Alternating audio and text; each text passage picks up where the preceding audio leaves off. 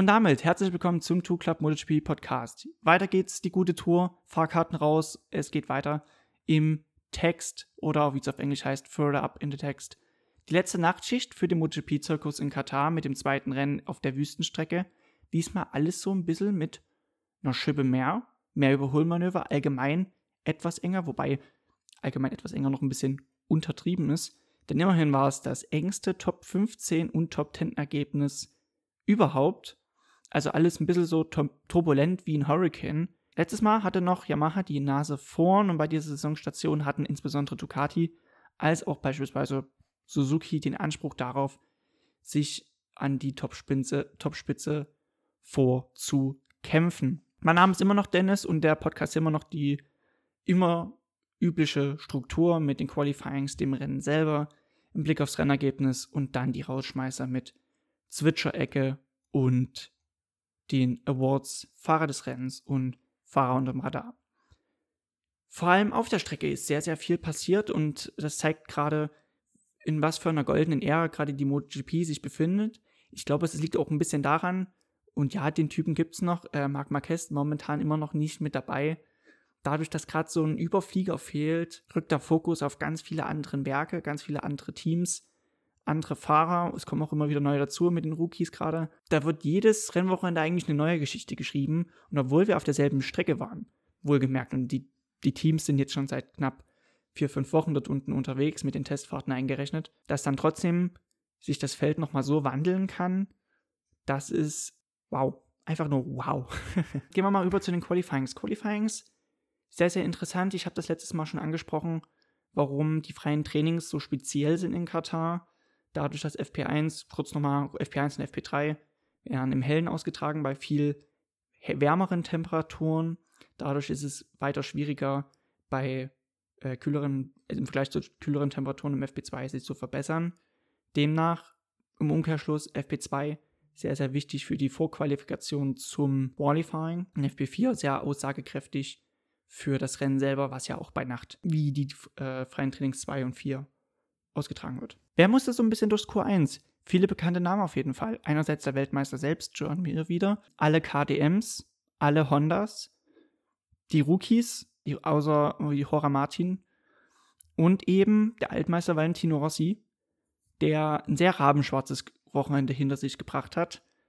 Und das fängt allein schon beim Qualifyings an, beziehungsweise eigentlich auch schon im Umkehrschluss bei den Trainings selber, wenn er nicht ins Q2 sich vorqualifizieren konnte. Man muss sich das mal auf der Zunge zergehen lassen. Im FP1 und FP3. Seine Rundenzeiten waren eine 1,55,9 und eine 1,56,0.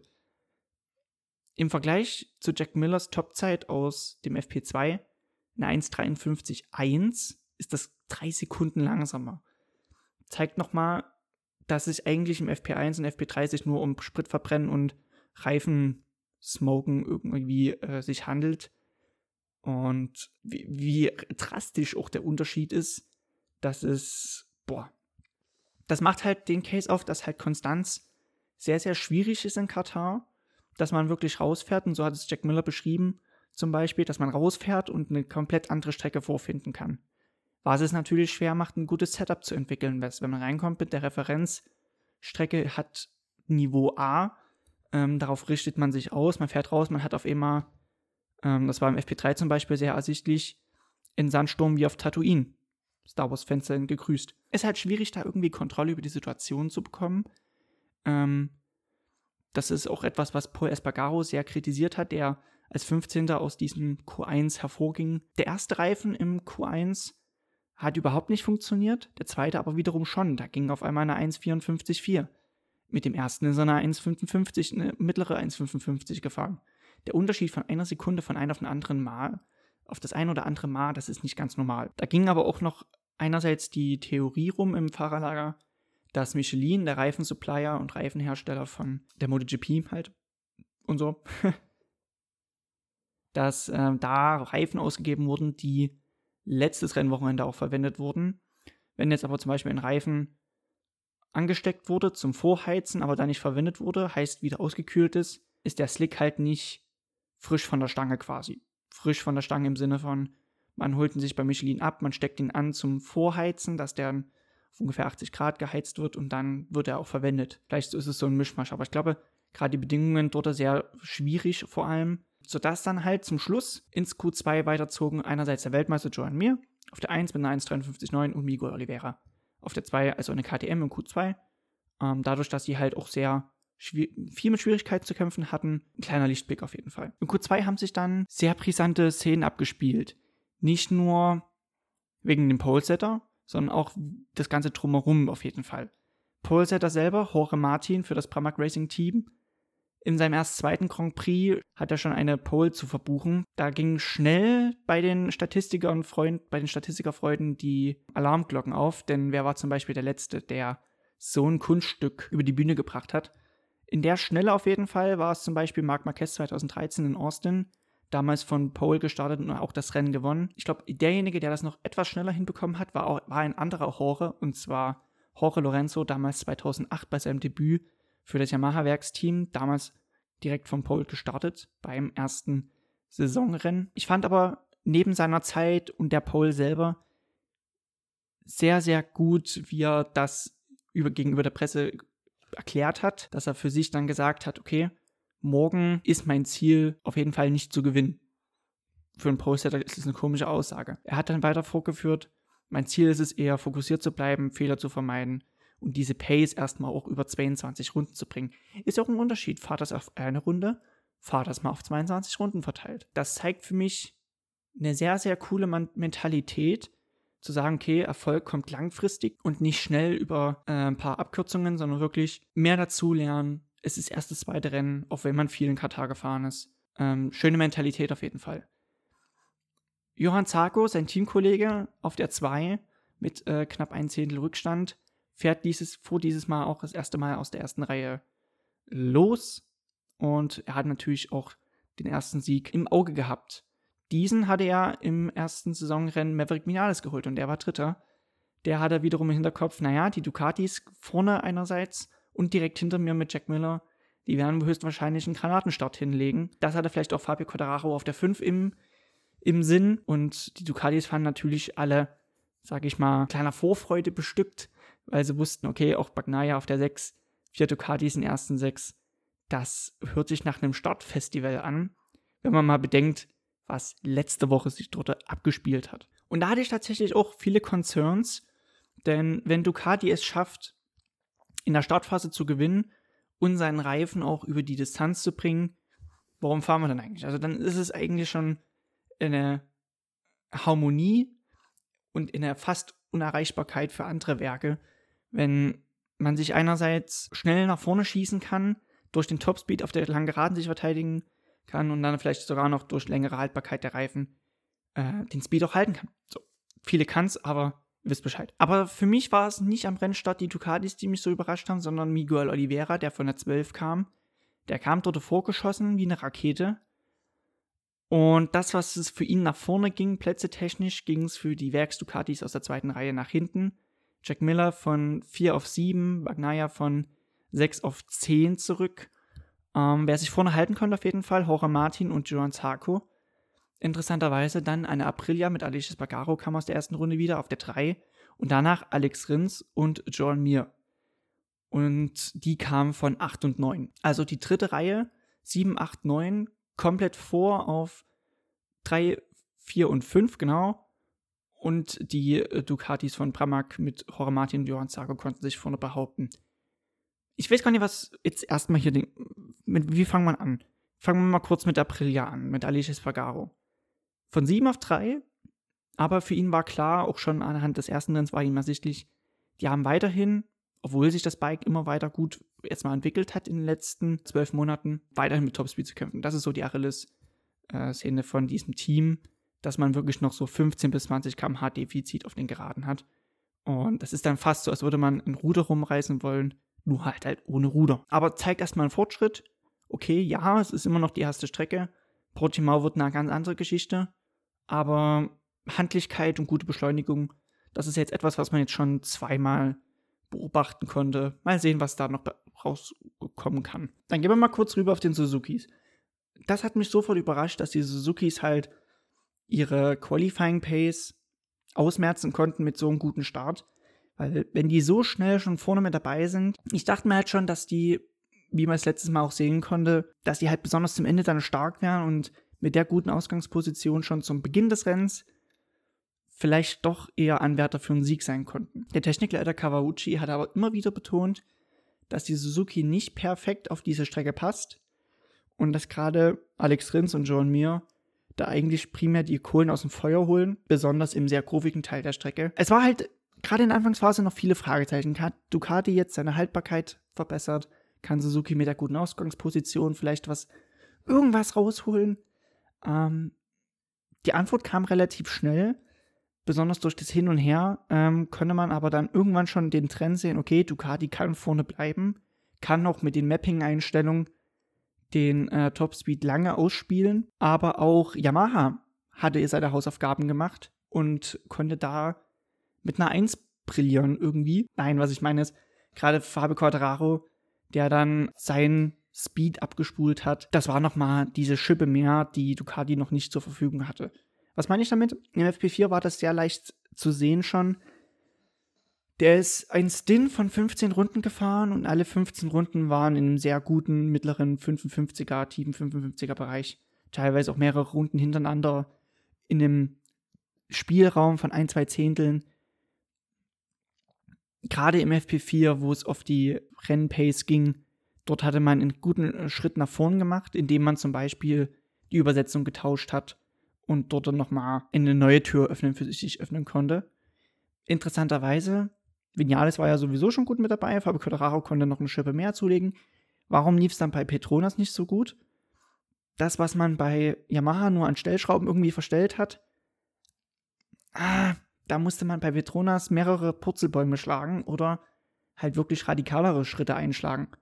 Morbidelli zum Beispiel, der ja noch letztes Jahr Vize-Weltmeister wurde, hat nicht konkret benennen können, welche Komponente am Motorrad der ausschlaggebende Punkt ist.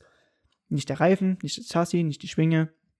Er konnte keinen Schuldigen dafür finden. Er wusste einfach nur, okay, so wie es jetzt ist, der Status quo, das Gefühl ist einfach nicht vorhanden unabhängig davon, was geändert wurde. Dadurch hatte man sich auch entschlossen, ähm, in der Konfiguration des Motorrads auch viele Schritte zurückzugehen in die Anfangszeit des äh, Jahres 2020, wo man quasi mehr auf das Gefühl gesetzt hat, dass erstmal das Motorrad einfacher zu handeln ist, aber der Reifen dadurch im Umkehrschluss leider zu früh aufgeben musste. Es war einfach so ein Balanceakt, kann ich das Motorrad gut fahren oder hält der Reifen? Das, was Ducati oder auch Yamaha im Werksteam gut hinbekommen haben, gut handlich, aber auch lange haltbar. Bei ihm war, hat das eine das andere leider ausgeschlossen. Und bei Rossi, und das ist alles nochmal ganz, ganz schlimm, er ist ja von 21 gestartet, konnte auch im Rennverlauf einige Plätze gut machen, aber bei ihm hat man eine andere Schwinge mal ausprobiert, um einfach Hinterrad, Hinterradgrip zu erzeugen, der bei ihm übers gesamte Rennwochenende gefehlt hat es war schon im Qualifying für ihn klar, das wird nichts, weil im Rennen die Pace war auch nicht viel besser. Ganz, ganz schwieriges Stück äh, für das Petronas-Team, die ja wirklich jetzt schon seit ihrer Gründung im Jahr 2019 eigentlich ein paar gute Saisons äh, hinter sich gebracht haben, Siege und Podiumsplätze, aber das war für beide Male eigentlich noch nicht das, was sie wollen. Noch nicht das, für was sie sich selber eigentlich auf die Fahne geschrieben haben. Was halt die Pace von äh, Quattararo dann auch noch gekrönt hat, war das Timing. Ganz, ganz wichtig, besonders bei den Kämpfen. Der hat im Infield, ich glaube in Kurve 10, Joan Zarco auf 2 überholt und dann in der vorletzten Kurve Jorge Martin, um die Führung zu erlangen. Das Ding war aber, er hat in diesem kurzen Stück von vorletzter Kurve bis erste Kurve genügend rausfahren können, dass er sich auf der Startzielgeraden, auf der Startzielgeraden noch verteidigen konnte.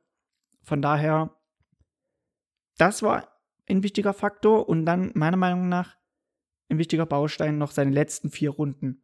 Und die sind auf, dem, auf der Zeitenliste, ich weiß nicht, Schweizer Uhrwerk. Ähnlich wie, wie Jorge Lorenzo immer beschrieben wurde. Weil das war 1,55,1 auf vier Runden verteilt. Vier Runden lang 1,55,1. Und das war etwas, was zum Schluss Pramac nicht mehr aufweisen konnte. Beide nicht die waren im mittleren 55er Bereich.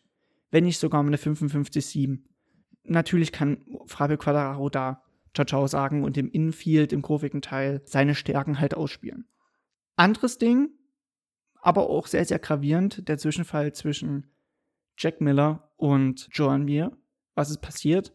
Einerseits in Kurve 10 kam es zu einer Kollision, wo Joan Mir probiert hat, der, auf der Innenseite an Jack Miller vorbeizugehen, hat ihn aber dabei touchiert. Beide mussten weit gehen. John Mayer hat sich auch entschuldigt, indem er das Bein rausgeschlagen hat, was erstmal korrekt ist. Dadurch, dass die Kurve halt so ist, wie es ist, konnte er jetzt schlechten Arm heben, so, sorry. Er hat einfach das Bein dann rausgestreckt, so, okay, sorry, war jetzt mein Fehler.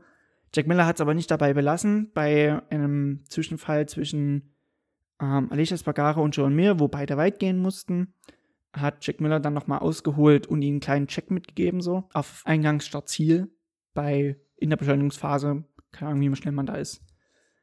Und ich finde, das eine hätte nicht, das eine ist doof, dass es passiert ist, ist aber einfach eine Rennsituation, das andere war zu vermeiden, meiner Meinung nach. Also der hat schon rübergezogen. Gerade am Ausgang der letzten Kurve zieht man meistens dann durch die Beschleunigung des Motorrads nach rechts. Und beide sind halt ganz stark links geblieben. Also man hat ihn sogar noch beim Fahren der Ideallinie behindert, sag ich mal, Joan Mir jetzt in dem Falle. Und blieb aber straffrei. Da auch Credits an die Race Direction, die da schnell eine Entscheidung getroffen hat. Nee, ist auch ein Rennzwischenfall, aber gerade nach dem Rennen hat man sich ordentlich angeschrien auf der Rennstrecke und auch medial hat man dann, sag ich mal, da ein bisschen die Fäuste spielen lassen. Ist halt, wie gesagt, es war sehr turbulent, das Rennen. Aber ich finde, das zweite Mal war halt zu viel des Guten. Und das bringt mich jetzt schon zum Rennergebnis selbst. Fabio Quadraro trägt den Sieg davon, sein vierter insgesamt in der MotoGP. Hinter ihm sein Landsgefährde, also ein Frankreich 1 und 2 mit Joan Zarco, der damit aber auch die WM-Spitze in der Tabelle übernimmt. Ganz gefährliches Ding, finde ich ja, weil der ist zweimaliger Moto2-Weltmeister. Der hat Leute wie Esteve Rabat geschlagen, Alex Rins, Morbidelli, Takanagagami, Thomas Lütti. Allein die fünf hat er hinter sich gelassen über zwei Jahre hinweg. Klar, es ist immer noch nicht der Sieg, ist aber auch schon insgesamt sein Podium Nummer 50 und sein 30. in der MotoGP-Klasse. Das kann doch gefährlich werden, weil er sich auch mit dem Team gut versteht und weil das Team, auch Ducati im Allgemeinen, ihm auch ein Werksbike zur Verfügung stellt. Es ist eigentlich das, was er braucht, um vorne mitzukämpfen. Mal sehen. Es ist immer noch zwei Saisonrennen. Wir waren jetzt zum zweiten Mal in Katar. Ist noch nicht ganz aussagefähig, finde ich. Hinter ihm Jorge Martin, sein äh, Teamkollege als Rookie, also gleich von Pole auf Podium. Tibi-Tobi. Danach Alex Rins, der diesmal nicht seine Reifen verkocht hat wie im ersten Rennen, sondern darauf gesetzt hat, bis zum Schluss genügend Reifen zur Verfügung zu haben, aber dadurch blieben halt weitere Attacken aus. Ähm, danach Maverick Vinales, der besonders in der Anfangsphase noch im Getümmel seinen Reifen gemanagt hat, aber in dieser Schlussphase einfach nicht nach vorne kam, mal weit gegangen ist, mal nicht eine Attacke setzen konnte. Schade Schokolade für ihn. Selbst auch bei Bagnaia auf der 6. Weltmeister Joel Mir, der ist ja durch diesen Zwischenfall am Ausgang der letzten Kurve noch auf Platz 9 zurückgefallen. Zum Schluss Platz 7 für ihn. Brad Binder auf der 8, zum zweiten Mal in die Top 10 mit der KTM.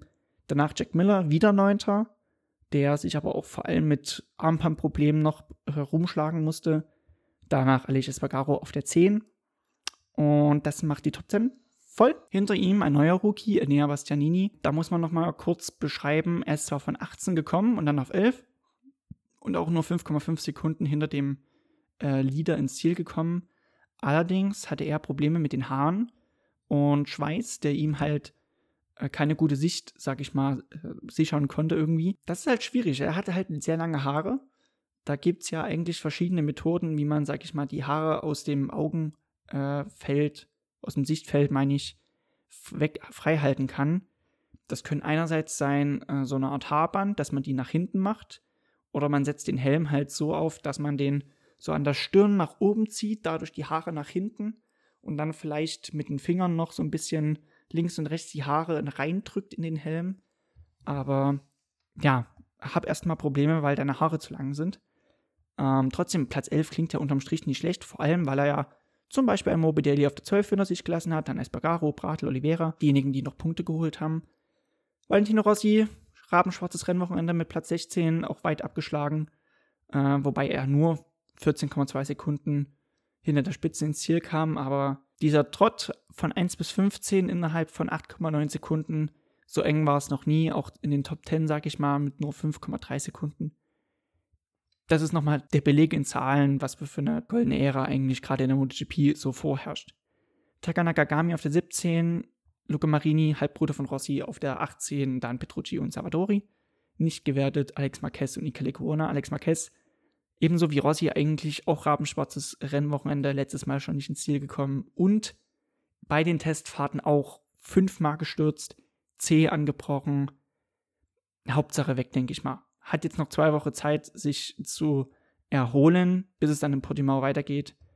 Aber das ist kein guter Einstand im neuen Team. Das macht folgende Punktewertung für den jetzigen Stand.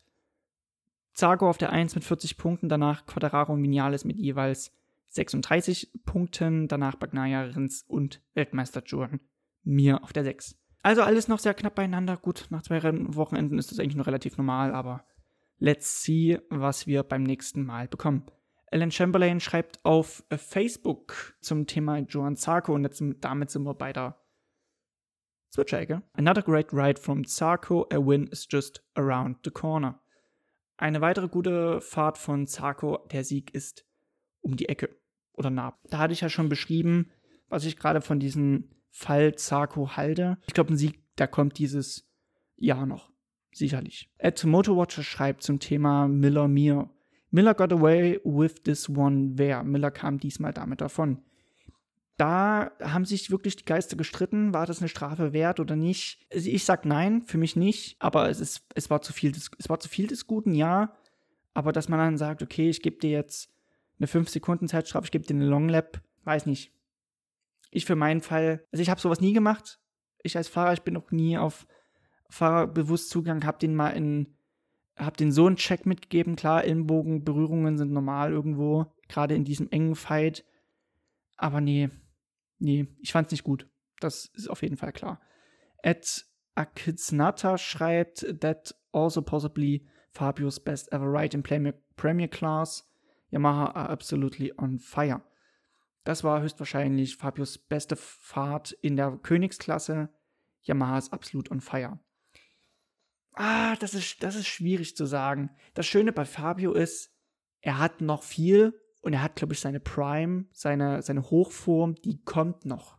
Der ist ja auch Anfang 20, wohlgemerkt. Nicht so wie bei Rossi, wo die guten Zeiten schon vorbei sind. Sind wir ehrlich, da viel kann nicht mehr kommen. Bei Rossi geht es darum, macht er noch eine Saison oder sogar noch zwei. Also sein Ziel ist ja auch gerade vielleicht sogar noch zwei Saisons zu fahren. Aber bei Fabio Quadraro reden wir noch von fünf, sechs, sieben, acht Saisons, die noch kommen werden. Und da kommen noch viele bessere Rennen, denke ich mal. Aber es ist schon hoch anzurechnen, sich durch das Getümmel durchzukämpfen. Ich glaube, von 8, 9 kam er nach der ersten Runde dann als Sieger hervorzugehen. Er musste das Ducati-Werksteam auseinandernehmen, was vor ihm war, das Pramac-Werksteam auseinandernehmen, was vor ihm war ist schon gut. Ich finde es sogar noch besser als die Jerez-Rennen, wo er von Anfang an geführt hat und auch gewonnen hat, auch wenn das schon sehr beeindruckend war. Nee, das. Mal sehen. Ich, ich finde halt, lass mal noch mehr Zeit ins Land gehen. Ich glaube, dann findet man erst, kann man das, glaube ich, erst wirklich gut einordnen. Letzter Rausschmeißer. Fahrer des Rennens, Fahrer unter Radar. Für mich Fahrer des Rennens, Jorge Martin. Ein Rookie von Pole auf Podium was will man mehr? Also ich glaube, er hat gerade diese Ziele, die man eigentlich ihm gesetzt hat, sogar noch übertroffen und hat da auch seinem Teamkollegen, weitaus erfahrenen Teamkollegen, gut Paroli bieten können. Sehr, sehr starkes Stück und wohlgemerkt, er hat auch so halb mit der Schulter auch manchmal hier und da äh, geschliffen. Ähm, das kam jetzt auch richtig hervor, weil er halt auch mehr Screentime bekommen hat als letztes Mal. Geil, geiles Ding. Für mich Fahrer unterm Radar Brad Binder. Warum? Auch wenn er nur Achter geworden ist. Ähm, KDM hat, hat einen interessanten Gamble probiert und ist im Gegensatz zu allen anderen mit Medium Soft gefahren und ähm, konnte sich gut behaupten in diesem Feld. Auch zum Beispiel die Aprilia hinter sich lassen oder auch Jack Miller. Die Hondas sowieso. Zweimal Top 10, insgesamt Platz 12 Grad für ihn. Gibt Schlimmeres, glaube ich. Klar ist es nicht ganz der Anspruch von KTM nach der guten Saison, auch wohlgemerkt letztes Jahr. Aber momentan, momentan bei der Strecke ging halt nicht mehr es ging nicht mehr. Wann geht's weiter? Nächstes Mal in Portimao. Die MotoGP kehrt zurück nach Europa in Portugal. Ich finde es schön, dass man wieder in Portimao ist. Ich, mir hat die Strecke sehr gut gefallen. Mir gefällt sie allgemein auch sehr gut. Ich habe das gerne verfolgt, wenn die Superbikes oder die Langstrecken-WM dort gefahren ist, weil es halt viele Höhenunterschiede gibt, interessante Kurven, blinde Kurven vor allem. Und das Rennen letztes Jahr war eine, eines der besten, wohlgemerkt. Bin echt gespannt, was da noch kommt. Bis dahin, bleibt auf jeden Fall gesund in der jetzigen Zeit und wir hören voneinander. Ciao, ciao.